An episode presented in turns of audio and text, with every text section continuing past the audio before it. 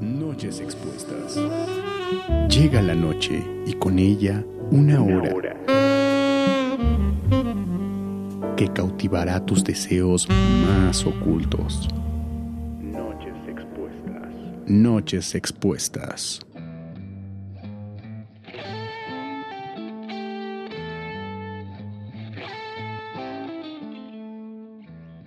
¿Cómo están? Feliz martes, noches expuestas, como, como cada martes, episodio número 11, temporada 3.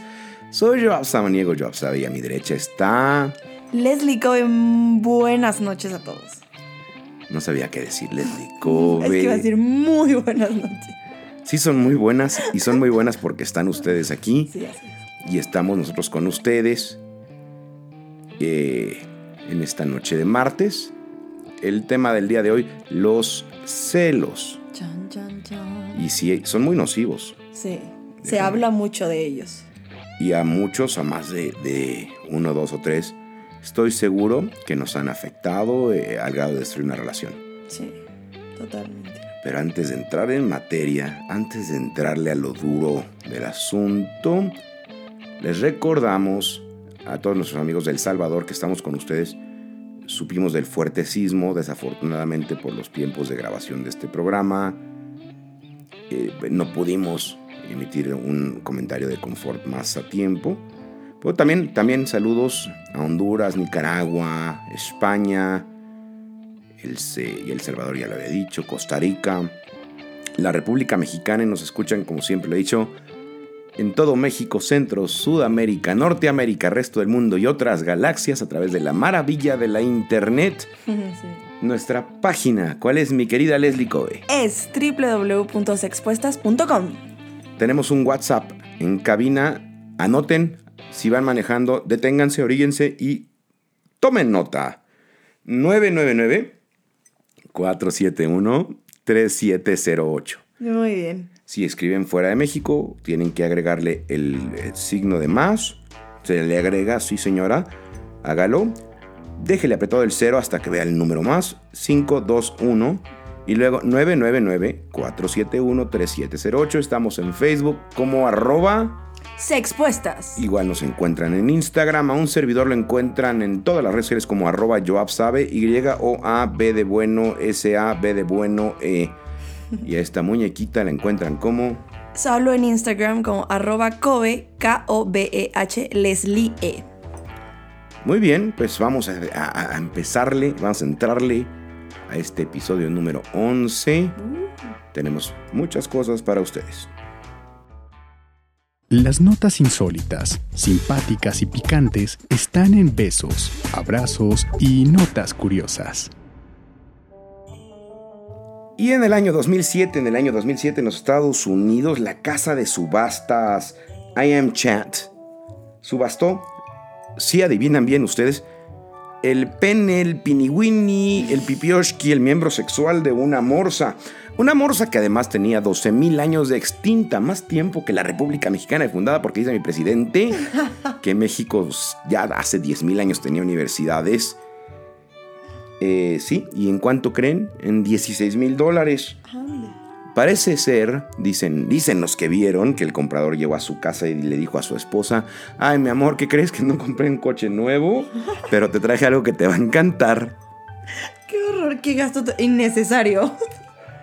Primera, primera aclaración, no sabemos si el hombre era rico o no. Claro, por supuesto. Se le olvida a mi querida Leslie Cove que, que quiere hablarles al oído así como conejita, así... Morderles de orejita. Así, rico.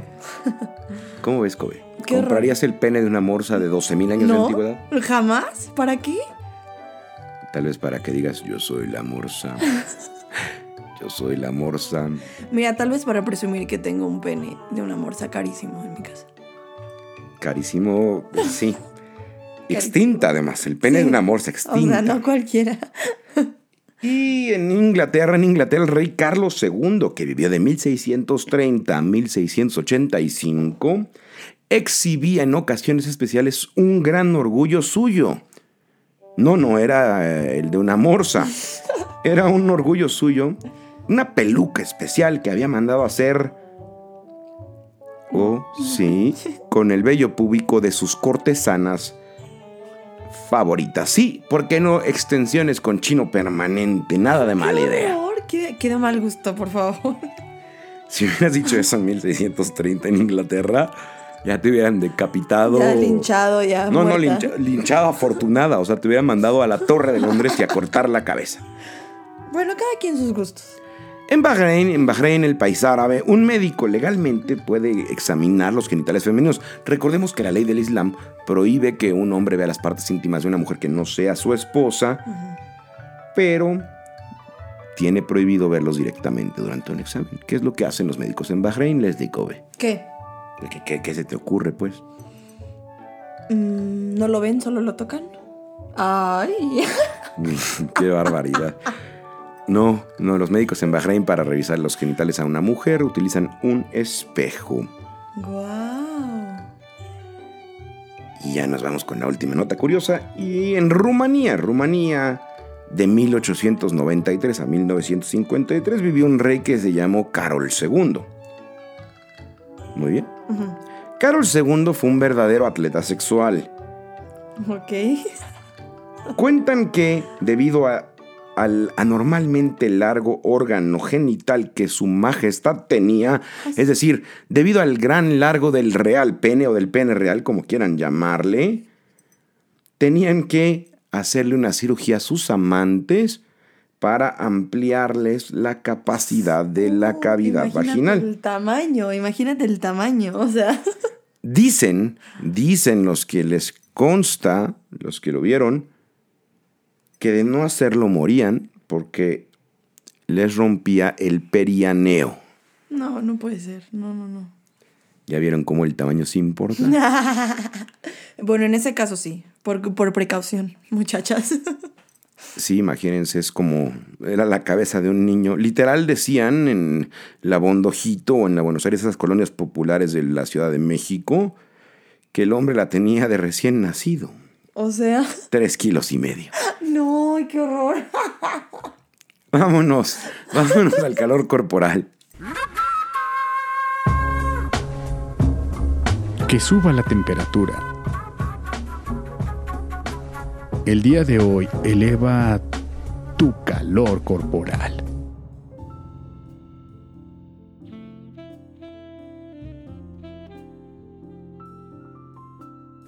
Hoy les puedo decir que si notamos a la cobechita más ansiosa que de costumbre. No, no, ¿sí? ¿Por qué? No sabemos qué haya sucedido en su vida personal estos últimos días. pero He tenido mucho trabajo, muchachos. Pero todo bien, todo bien al 100. déjenme acomodarme así, ponerme Cachondo. como Dios manda.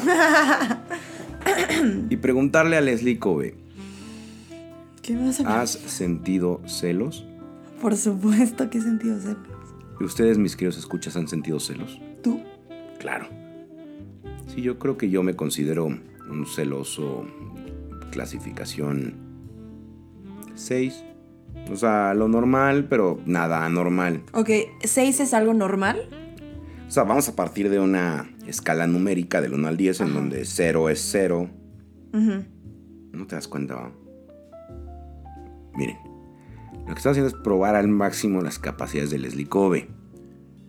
Entonces, si la escala es del 1 al 10, no puede figurar 0 en la escala, quiere decir que no me está poniendo atención. ¿Cómo? Claro que sí. Estoy pensando qué tan celosa soy. Literal. Pues miren, eh, en una escala del, del 1 al 10, en donde 1 es lo mínimo y 10 es lo máximo, 5 es la mitad, un poquito más arriba de la mitad. Ok. Es decir, eh, sí tiendo a molestarme, por ejemplo, si le escribo un mensaje y no me contesta. Porque creo que es muy importante este, este contexto de que uno eh, eh, invierte tiempo en su pareja, invierte tiempo, por ejemplo, ahorita estamos en cabina, y si yo me tomé cinco minutos para salir y escribirle un mensaje a esta persona significativa le vale tres kilómetros de, de moral, De pipioshka. ya. Ven, les digo que con Leslie Kobe no se puede, perdónenla.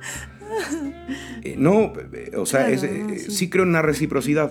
tampoco es como que me dice voy a tomar café con un amigo y ahí me pongo mi mostachón falso, mi gabardina y voy a espiar. Ah, Entonces, Detrás, de, detrás del arbusto de la maceta.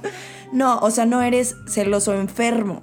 Porque sí hay personas que son un nivel de bórralo de Facebook. ¿Por qué? Pues porque está guapo, porque está guapo. Y es como, no, hermano, tranquilo. Sí, eso, bueno, ya, ya es una patología que no vamos a explorar el día de hoy, se llama celotipia, pero sí Ah. pueden buscarla. Sin embargo, yo quiero de- eh, ser muy claro con ustedes en decirles que los celos, los celos hacen referencia a una emoción específica, a un manejo emocional que surge ante una sospecha, real o imaginaria, de una amenaza a una persona o a una relación que consideramos valiosa. Y los celos lo han ex- los han explicado en, en psicología eh, desde dos perspectivas. Una es la evolucionista, eh, en la cual dice que los celos son mecanismos adaptativos para garantizar la reproducción adecuada de los genes humanos. Y entonces, por lo tanto, los hombres, por ejemplo, sienten más latente la amenaza de que la mujer tenga hijos con otro hombre disminu- disminuyendo así, bueno, pues lo, lo que viene siendo su eficacia reproductiva, ¿no? Y como la eh, amenaza de lo sexual surge de la idea de una relación, pues cuando el famoso celo del amigo eh, dispara este mecanismo, ¿no? En el cual el hombre, pues lo, lo percibe como una amenaza sexual, más que sentimental o emocional. y yo creo que, bueno, no sé, tú dime. Yo creo que en la mujer es al revés. Pues puede ser que estés en lo correcto, fíjate. ¿Ok? Para las mujeres, el peligro, el, el riesgo lo representa el que su hombre se implique o se líe emocionalmente Exacto. en una relación que ponga en peligro la supervivencia de su, de su descendencia al abandonar a la progenie. Sí, qué fuerte. Es decir, los celos en ustedes, las mujeres, son dados principalmente ante una infidelidad emocional más que una sexual.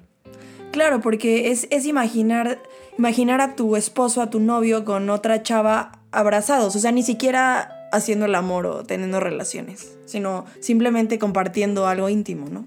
O sea, lo que pasa es que desde la perspectiva evolutiva, el, el ser humano, el hombre, está diseñado para aportar semilla. Entonces, si, la, si la receptora de la semilla no estaría disponible para él, ya no asegura la progenie.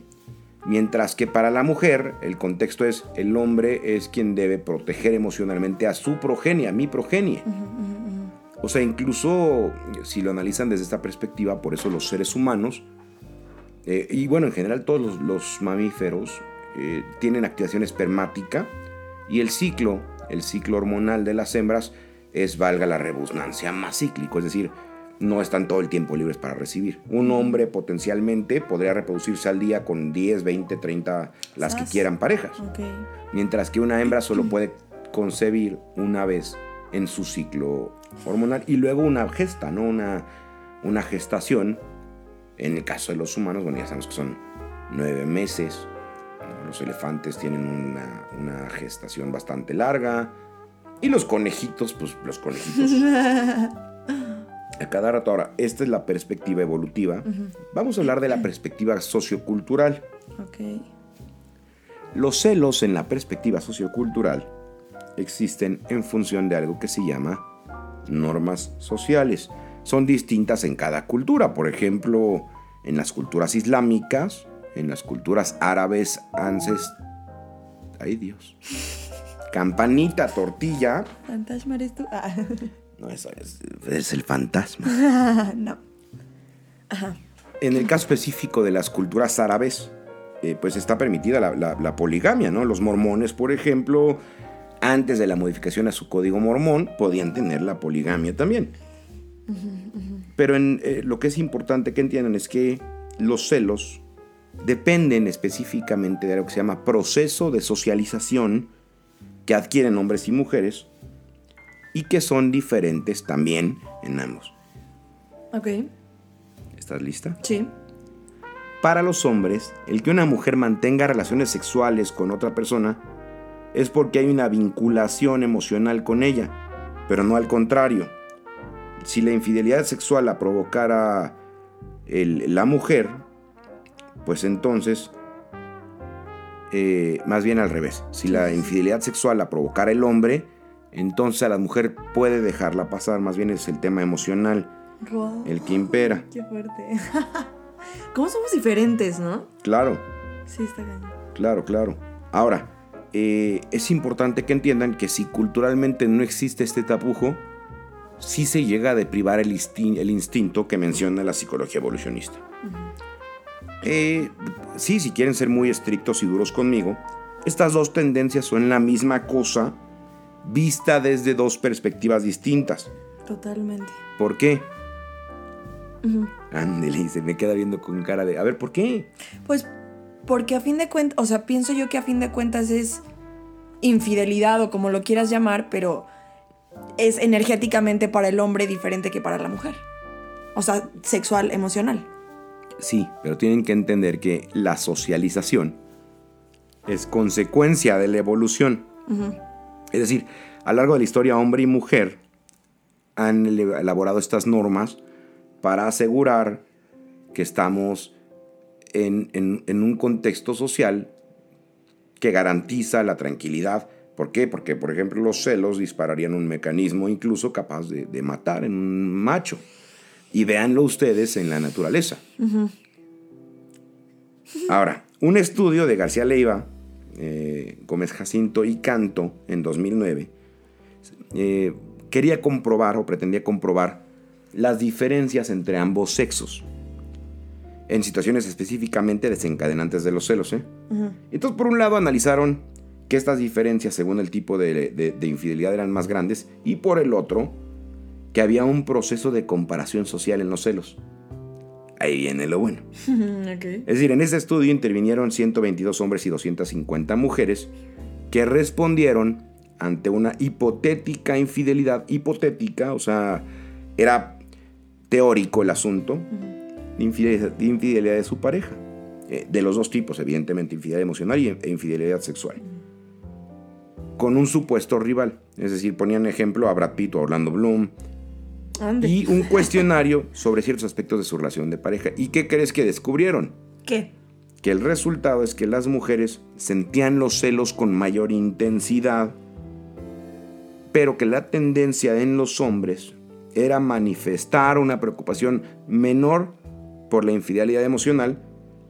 Sin embargo, cuando sentían amenazada su autoestima por una infidelidad sexual y una mayor sensación de peligro para la continuidad de su relación, había una respuesta mucho más violenta. Ok.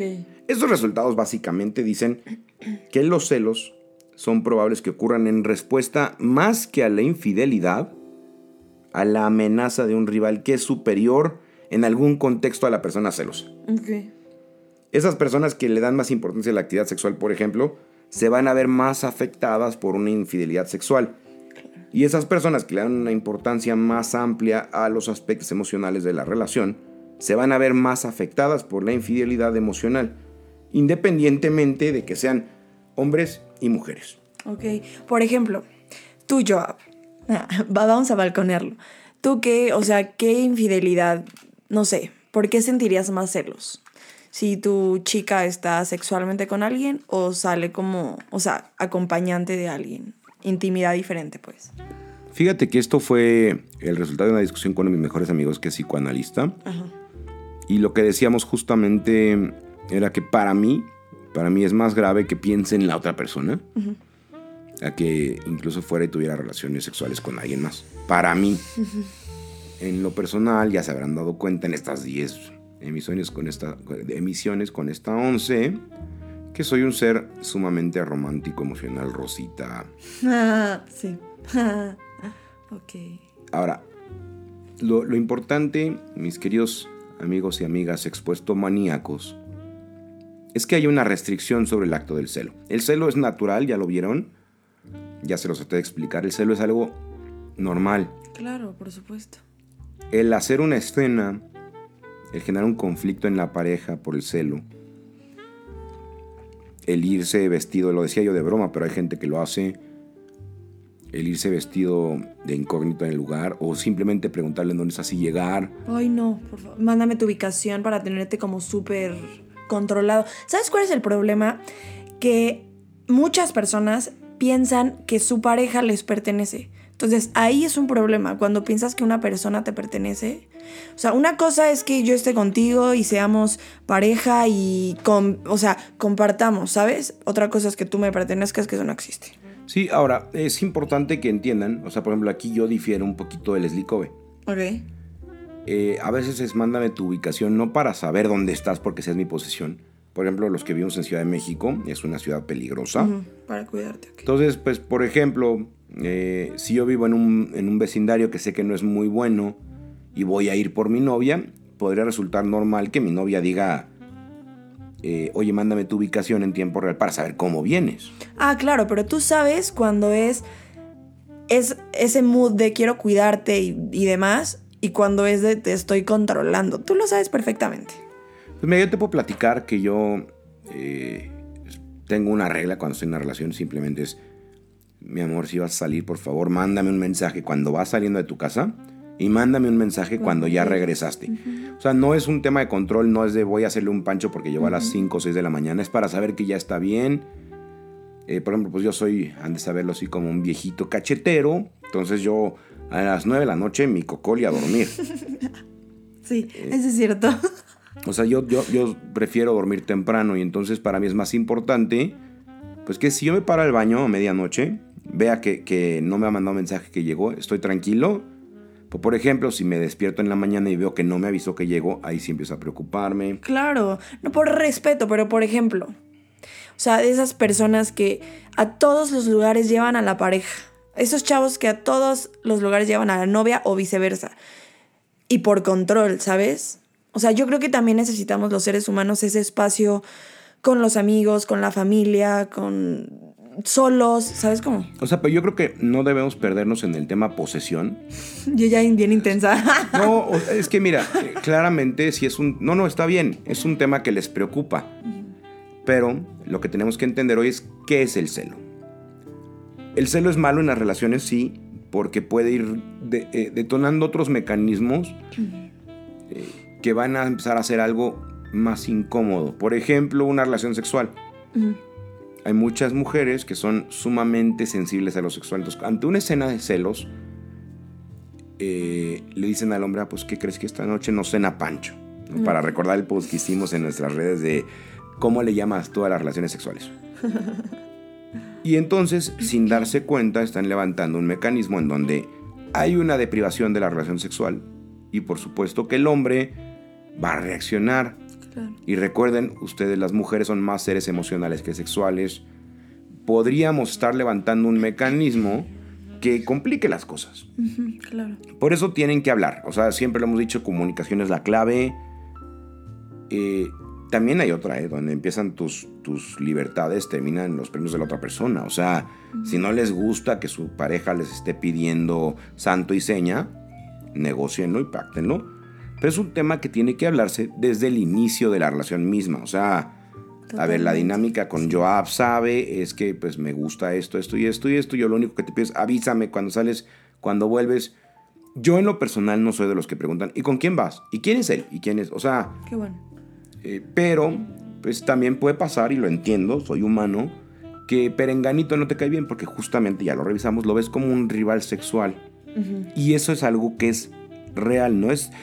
No se vale, niñas, porque siempre lo aplican el argumento de... Es que está en tu imaginación, no, si... Si Emanuelito ni me, ni me pela. ¿Es gay? Pero a final de cuentas, lo que está activándose es un mecanismo Claro. de rivalidad sexual. Es, es como si un pavo real viera otro pavo real. Por ejemplo, ustedes saben que los pavos reales con la cola es que muestran su, su capacidad de reproducción. Si ven a otro pavo real que consideran del mismo tamaño de cola que ustedes, puede haber un contexto grave. Yo creo que sí es, es importante la comunicación y llegar a acuerdos y... O sea, acuerdos, como dice yo. Por ejemplo, yo soy una mujer muy coqueta. No, no sé si es coqueta, pero me gusta como abrazar a la gente, como mi amor. Entonces, mi más bien eres una mujer muy táctil. Ajá, bueno. Pero, por ejemplo, si estoy en una relación y mi pareja me dice, como sabes que me siento un poco incómodo si haces eso, ok, no, no voy a dejar de ser yo, pero tal vez podemos llegar a un acuerdo eh, donde nos sintamos, pues, Sí, para bien. que no desde tentona. sí, exacto.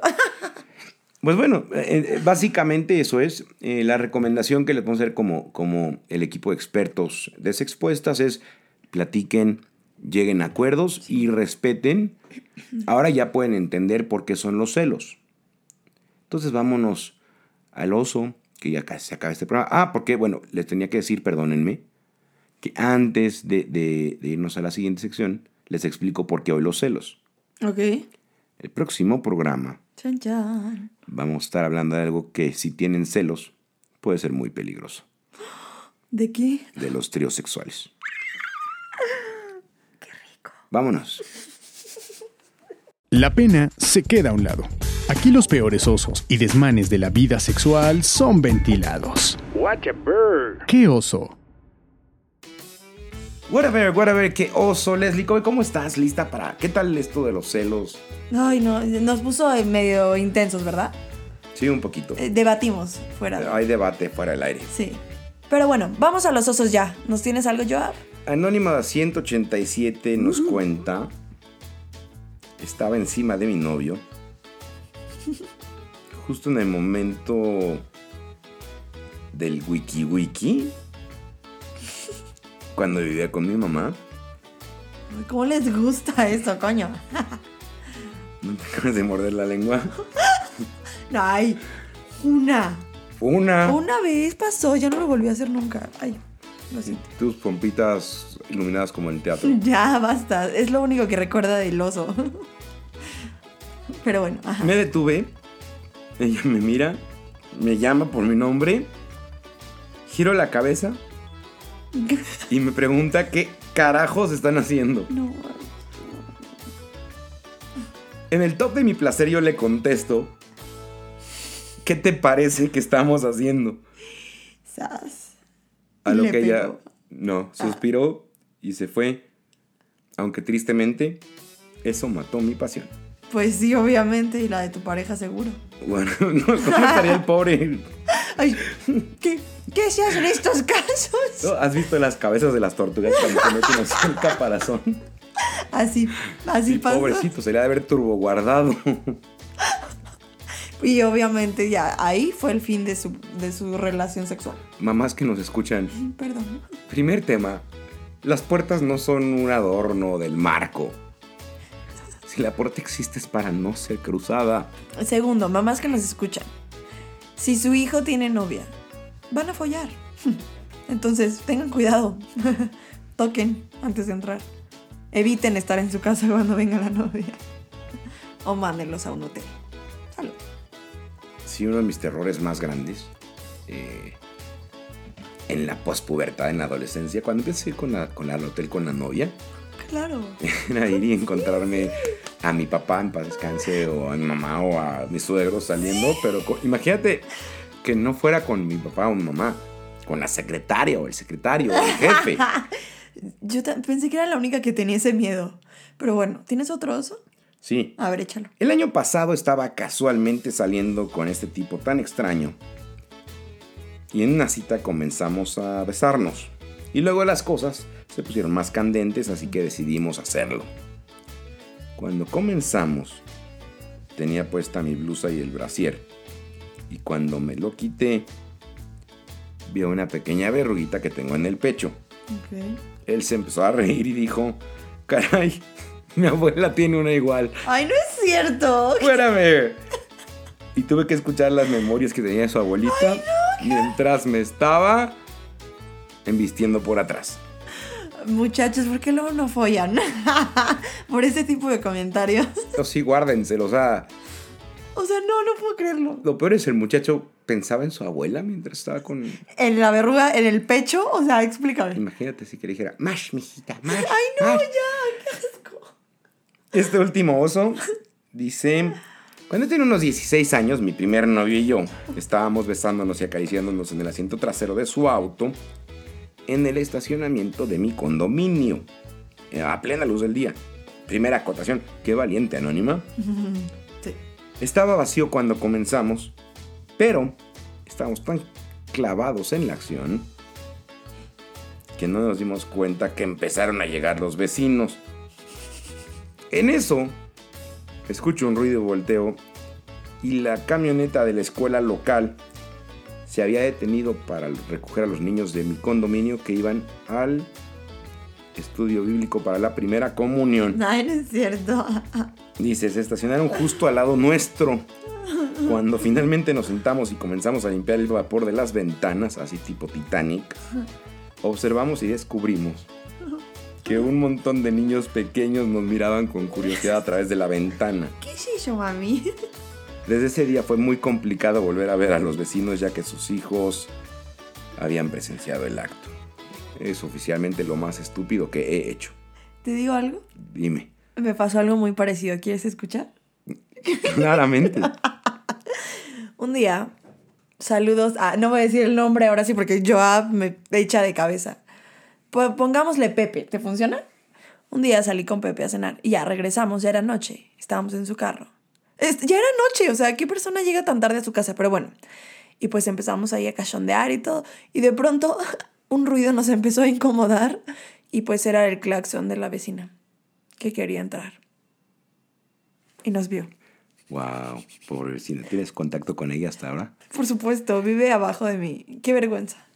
Qué bárbaro. O sea. O sea, obviamente no le hablo. Qué pena. Ya vas ahí juntando palomitas en el 104B y en el Porque aparte yo, o sea, termino súper roja, ¿sabes? Como soy muy blanca, audiencia, se me nota cuando estoy excitada. Ya nos vamos, ya nos vamos, pero por favor, sean felices, tengan, tengan tengan el sexo en paz, no, no en el estacionamiento de sus casas, por favor.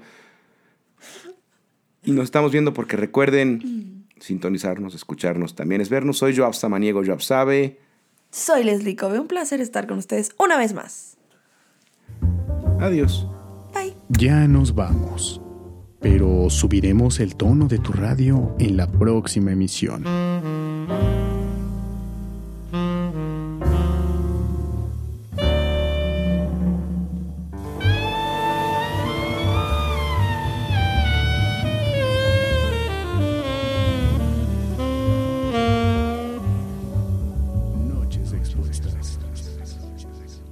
Noches expuestas.